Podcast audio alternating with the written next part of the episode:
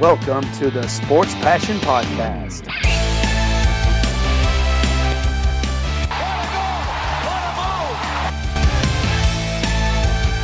Oh, blocked by James! LeBron James with the rejection. And here's your host, Lars Marendorf.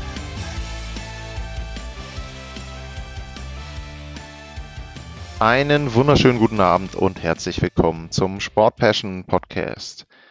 Es ist mal wieder Zeit, über die National Hockey League zu reden und heute gibt es bei mir zwei Themenblöcke.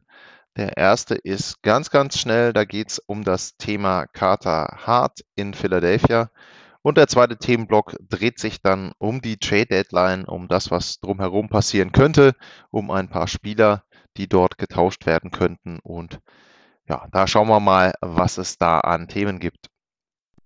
Und damit direkt hinein in das Thema, was seit Jahrzehnten in Philadelphia brodelt, nämlich die Torhüterposition. Und da hatten die Flyers ja gedacht, im letzten Jahr, sie haben mit Carter Hart endlich, endlich ihren Franchise-Torhüter gefunden, derjenige, der jetzt ich sage mal, wenigstens mittelfristig ein Torhüter ist, der die Flyers vielleicht dann sogar zum ersten Stanley Cup-Sieg seit Mitte der 70er Jahre führen kann.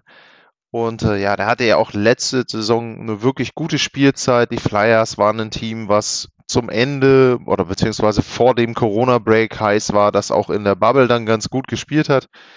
Und eben Carter Hart war derjenige, wo man gesagt hat, okay, also erstmals seit langer Zeit brauchen sich die Flyers keine Gedanken mehr machen um ihre Torhüterposition. Der ist 21 Jahre alt, der kann dann entsprechend jetzt noch wirklich, sagen wir mal, fast ein Jahrzehnt dort auf hohem Niveau spielen, vielleicht sogar länger. Ich meine, weiß man immer nicht, was auch Verletzungen betrifft, aber in Philadelphia war das echt so, okay, jetzt können wir das Kapitel mal schließen. Wir können uns den anderen Themen widmen. Wir müssen andere Spieler jetzt entwickeln. Torhüterposition ist abgehakt, ja. Und jetzt ist dann die neue Spielzeit gekommen und Carter Hart hat, ja, Sophomore Slump, sagt man da ja des Öfteren dann auch zu in den USA. Ähm, wobei auch da ist natürlich so, er ist schon in seiner dritten Spielzeit. Also letztes Jahr 43 Spiele, erste Saison davor 18, 19, 31 Spiele, aber letztes Jahr war er eben dann wirklich derjenige, wo man gesagt hat, okay, er ist der Starter. Und in dieser Spielzeit läuft es bei ihm einfach nicht. Ähm, er hat, wenn man sich die Zahlen einfach anguckt, dann ist es schon ein ziemlicher Einbruch. Also die Fangquote war letztes Jahr 91,4 Prozent.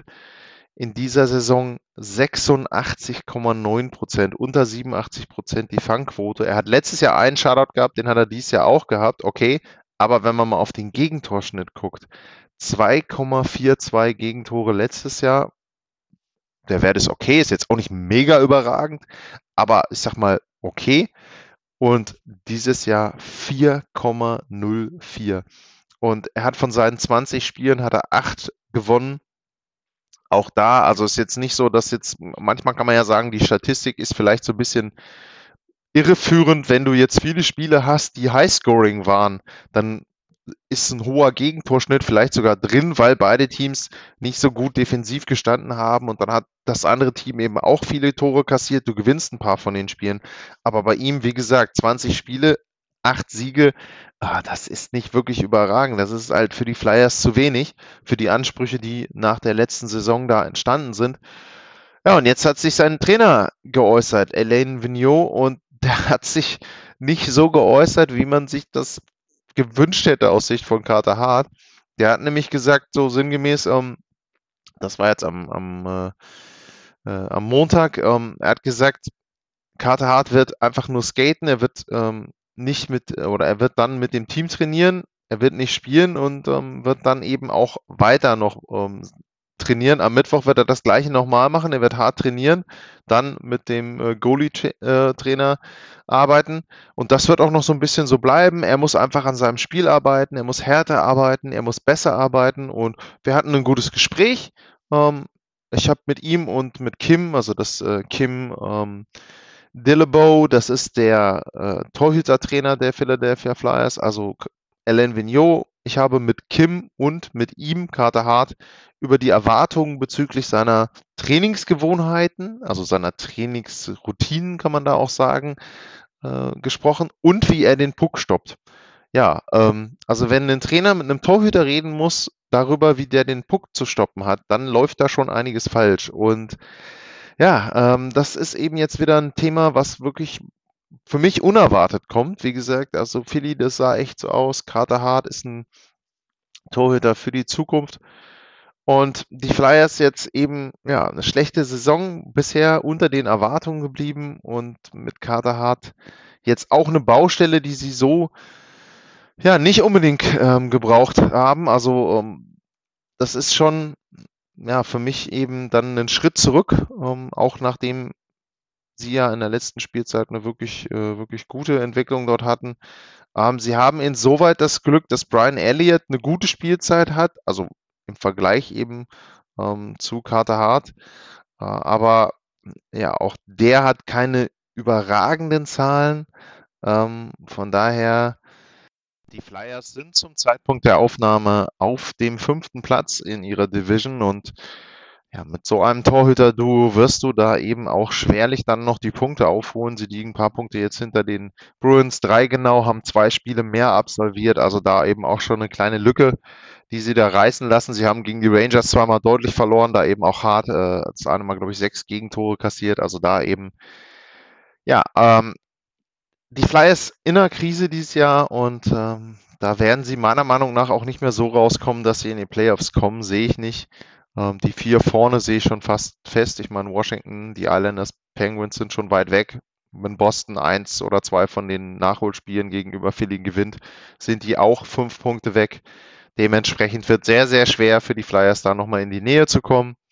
Und bei Carter Hart muss man eben gucken. Ich würde mir nicht die mega Sorgen machen. Wie gesagt, ist jetzt so das erste Mal, dass er so einen richtigen Slump hat. Das kann passieren beim jungen Torhüter.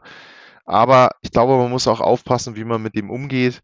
Ähm, die Quotes von Vigneault sind schon grenzwertig, denn äh, einen Torhüter so bloßzustellen, seine Arbeitsethik, die Art und Weise, wie er trainiert, in Frage zu stellen, das machst du nicht oft ähm, und vor allem nicht oft mit einem jungen Spieler. Also das könnte da dann eben auch mal nach hinten losgehen, dass man den früh verheizt. Damit ist das erste Thema abgeschlossen und äh, dann mache ich eine kurze Pause und dann geht's los mit dem Blick voraus auf die NHL Trade Deadline. Bis gleich.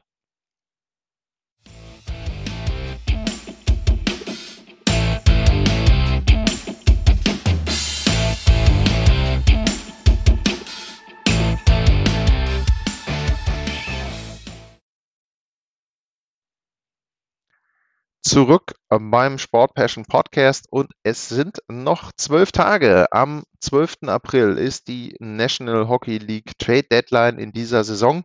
Normalerweise so ungefähr der Zeitpunkt, wo die Playoffs losgehen, aber ja, im Moment ist eben alles anders und ich werde einfach mal ein bisschen auf ein paar Spieler schauen, ähm, die dort gehandelt werden und dann auch so ein bisschen auf Teams, wo sie denn äh, mit reinpassen könnten. Und da fangen wir natürlich mit dem ja, Top-Kandidaten an zur Trade-Deadline und das ist passenderweise auch der Top-Kandidat bei den Free Agents gewesen im Sommer, zumindest was die Skater, was die Forward-Position dort betrifft. Das ist Taylor Hall von den Buffalo Sabres.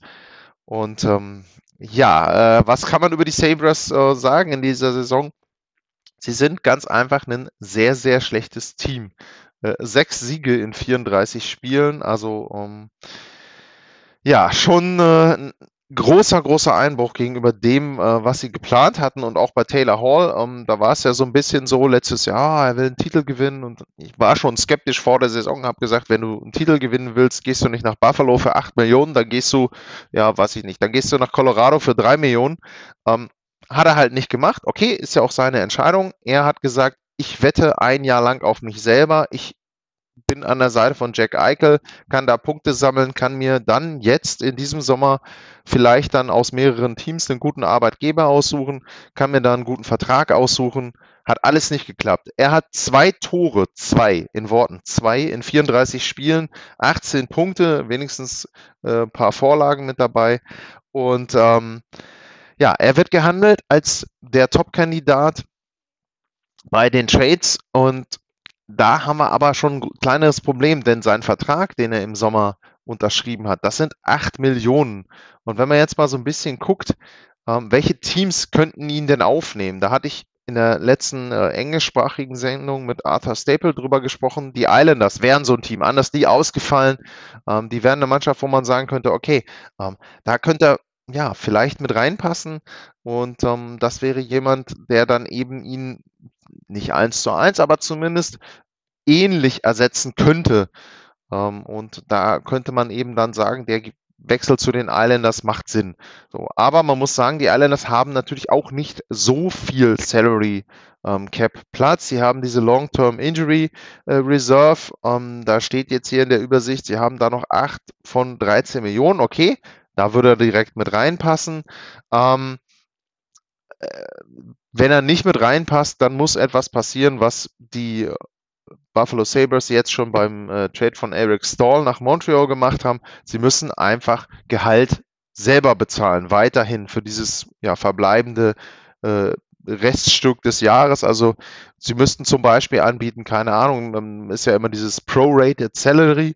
Ähm, ich sage jetzt mal, sie bieten an, sie behalten 50 Prozent von seinem Gehalt, so oder sogar mehr oder sogar im Extremfall, sie behalten quasi fast alles an Gehalt, kriegen dafür aber entsprechenden besseren Gegenwert. So, Gegenwert, was heißt das? Die Islanders haben einen First-Round-Pick, den sie einsetzen könnten. Sie haben auch im nächsten Jahr zwei Second-Round-Picks. Da haben sie den einen von den Fs bekommen.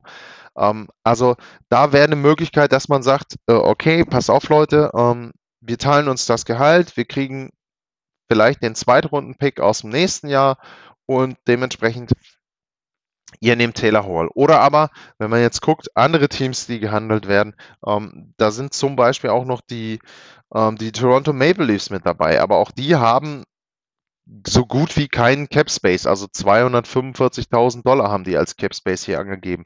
Ähm, da muss man natürlich dann gucken, okay, wen kriegst du dann, wen kannst du dann tauschen? Ähm, man könnte, weiß ich nicht, vielleicht einen Kerfoot, ähm, dass man den zurückgibt, einen Zach Hyman in Kombination ähm, das wäre etwas, ja, muss man schauen. Ähm, was bei Taylor Hall dazukommt, ist, er kann sich im Prinzip selber aussuchen, wo er hingeht aufgrund seiner Vertragsbedingungen, aber ich würde schon erwarten, dass er bereit ist zu wechseln, denn in Buffalo wird er seinen Marktwert überhaupt mal gar nicht mehr verbessern. Im Gegenteil, das kann nur noch schlimmer werden. Also Taylor Hall ist für mich der Top-Kandidat, äh, auch für einen Wechsel zur Trade Deadline. Wo er hingeht, hm, schwierig zu sagen. Islanders sind sicherlich ein Top-Kandidat. Ähm, aber ansonsten äh, muss man gucken. Ähm, ich kann noch mal gucken bei den Panthers. Ähm, wie sieht da die Salary Cap Situation aus? Ähm, das ist ja auch ein Team, ähm, wo man äh, wo man vielleicht sagen kann, die müssten handeln, komme ich gleich noch zu, ähm, was die vielleicht machen können.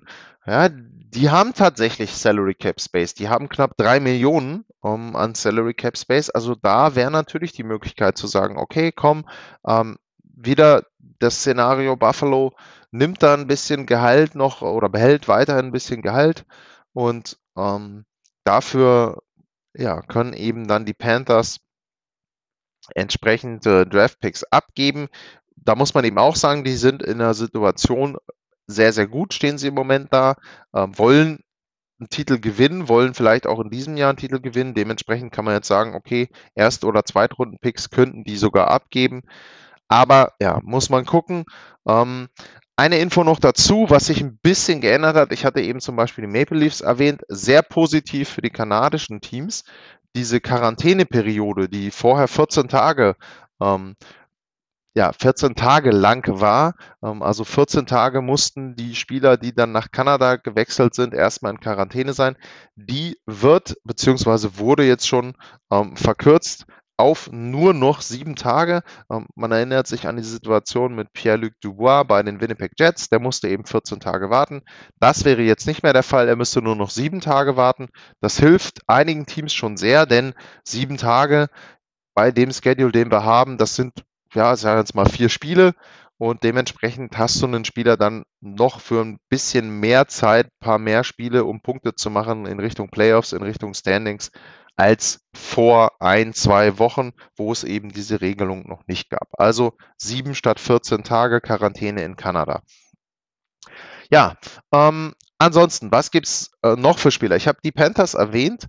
Ähm, die haben natürlich jetzt gerade am äh, letzten äh, Wochenende das Pech gehabt, ähm, dass sich natürlich mit ähm, äh, Matthias Eckholm, äh, mit Aaron Eckblatt da jemand verletzt hat, der ja sehr, sehr wichtig für sie ist. Also der Verteidiger ähm, hat sich da das Bein äh, gebrochen und ich habe äh, eben im Prinzip äh, schon erwähnt, dass es da jemanden gibt, der ihn ja ähm, zumindest äh, auch da wieder teilweise ähm, ersetzen könnte. Nicht Aaron Eckblatt, sondern Matthias Eckholm. Der spielt aktuell noch bei den Nashville Predators, aber der wäre jemand, ja, wo die Predators schon einen Gegenwert bekommen könnten. Und bei Eckholm ist ein kleiner Unterschied zum Beispiel zu einem Taylor Hall, ist der Vorteil, der hat noch Vertrag. Das heißt, der ist immer noch im Moment bei den Predators unter Vertrag für eine Saison mehr. Und das Gehalt ist auch nicht besonders hoch, also 3,75 Millionen. Das ist etwas, wo du sagen kannst, okay, auch wieder dieses Szenario, vielleicht für dieses Jahr könnten sie ein bisschen Gehalt behalten, dann entsprechend ähm, im nächsten Jahr mit 3,75, den kriegst du auch bei anderen Teams im Salary Cap unter. Und da könnte man eben sagen, okay, ähm, warum nicht Matthias Eckholm? Die Nashville Predators waren die letzten Jahre immer ein Team, wo man gesagt hat, ja, wir haben den Anspruch auch Playoffs, wir wollen Stanley Cup gewinnen.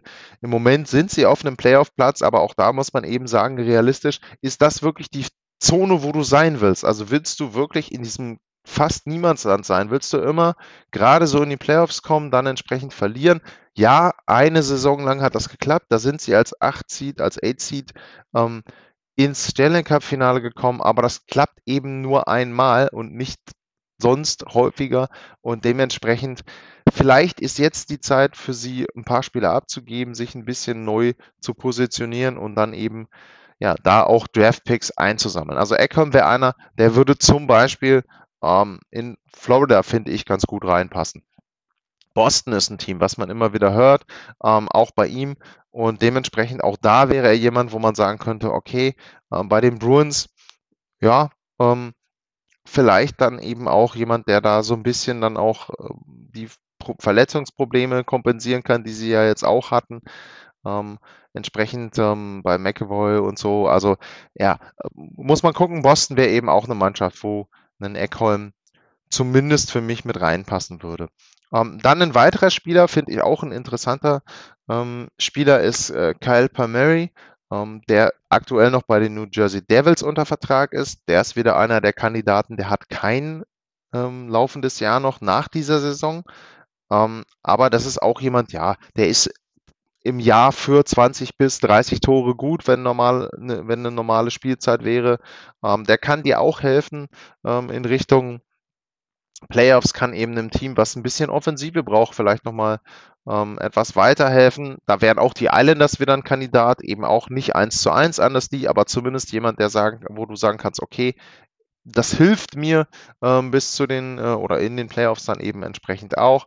Aber Boston wäre auch da nochmal ein Team, wo er vielleicht ganz gut mit reinpassen ähm, könnte. Die hatten mit Johansson da ähm, auch die letzten Jahre dann sowas ähnliches ähm, gemacht, so ein bisschen. Auch da gilt wieder, der hat ein Gehalt von 4,65 Millionen. Ähm, dieser Flat Salary Cap, den die NHL im Moment hat, der ermöglicht oder der verhindert eben sehr, sehr viele dieser Tauschgeschäfte. Deswegen auch da wieder ein Team, ähm, was ihn aufnimmt, wird wahrscheinlich darauf bestehen, dass die Devils irgendwo ähm, noch etwas von seinem Gehalt dann bei sich äh, auf der Rechnung mit haben.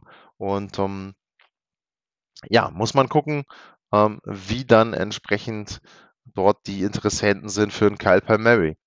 Ein weiterer Forward, also ein weiterer Stürmer, der auch auf vielen Listen steht, wenn man über Trades redet, ähm, das ist Ricard Raquel von den Anaheim Ducks.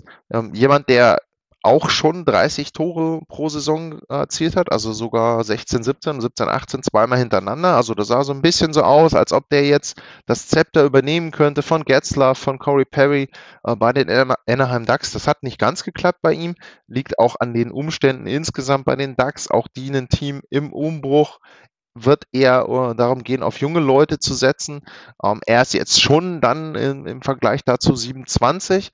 Ähm, da müsste man vielleicht eben gucken, ähm, auch da wieder, dass er dann ja nochmal woanders hingeht und die DAX sich da vielleicht auch nochmal ein paar Draftpicks holen. Und auch bei ihm gilt da wieder der Vorteil, er hat auch noch Vertrag und auch der Vertrag ist, finde ich, preis-leistungsmäßig schon, schon recht gut. Ähm, 3,8 Millionen ungefähr. Er kann links, er kann rechts spielen auf dem Flügel. Also auch da jemand, der flexibel vielleicht bei einem Team einsetzbar ist.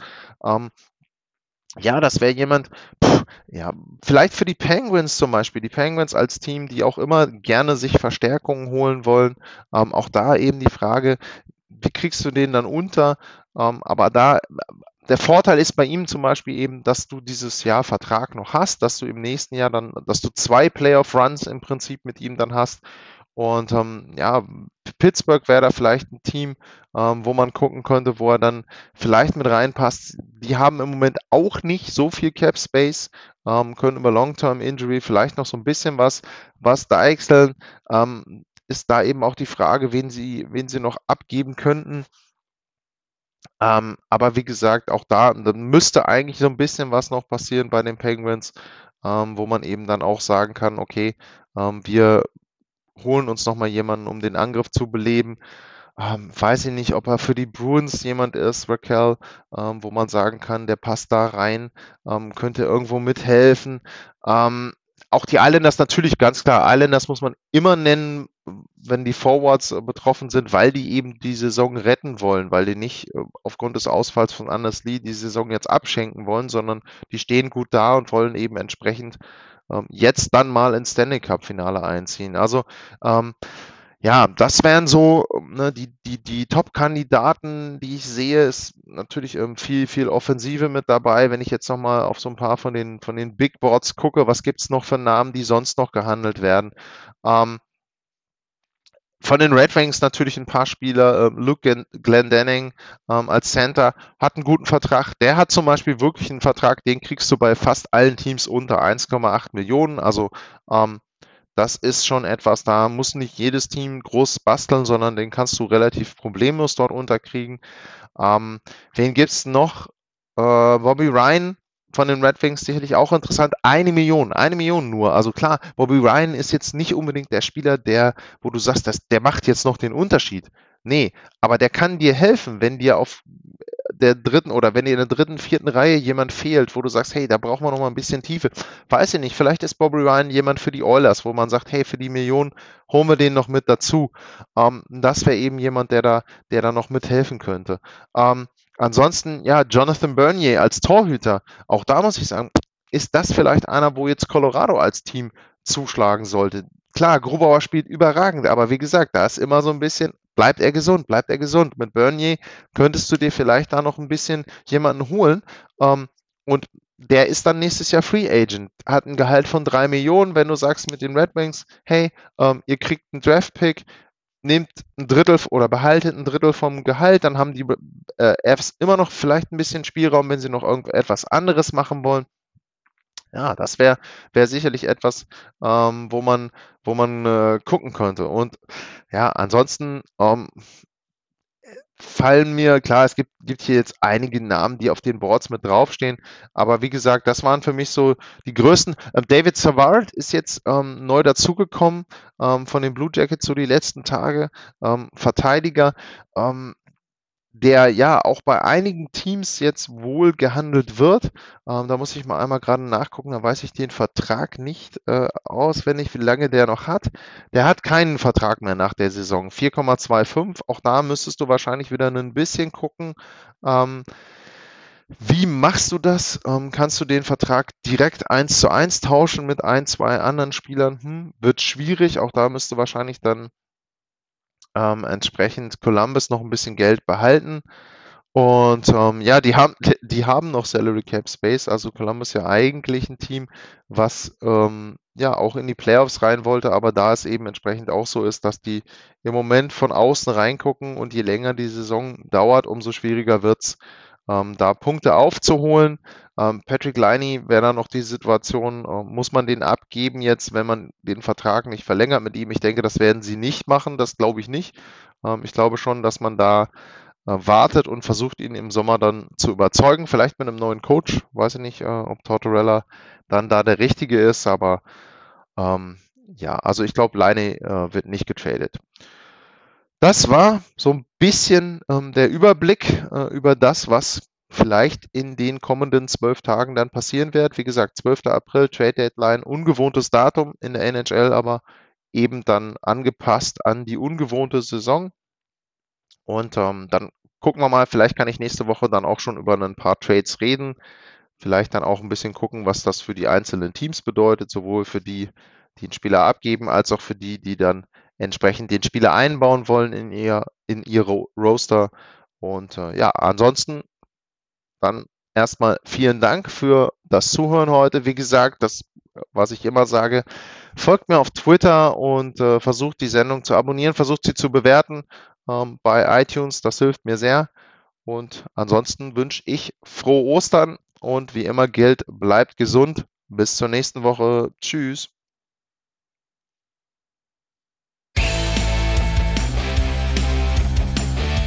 Sportliche Grüße.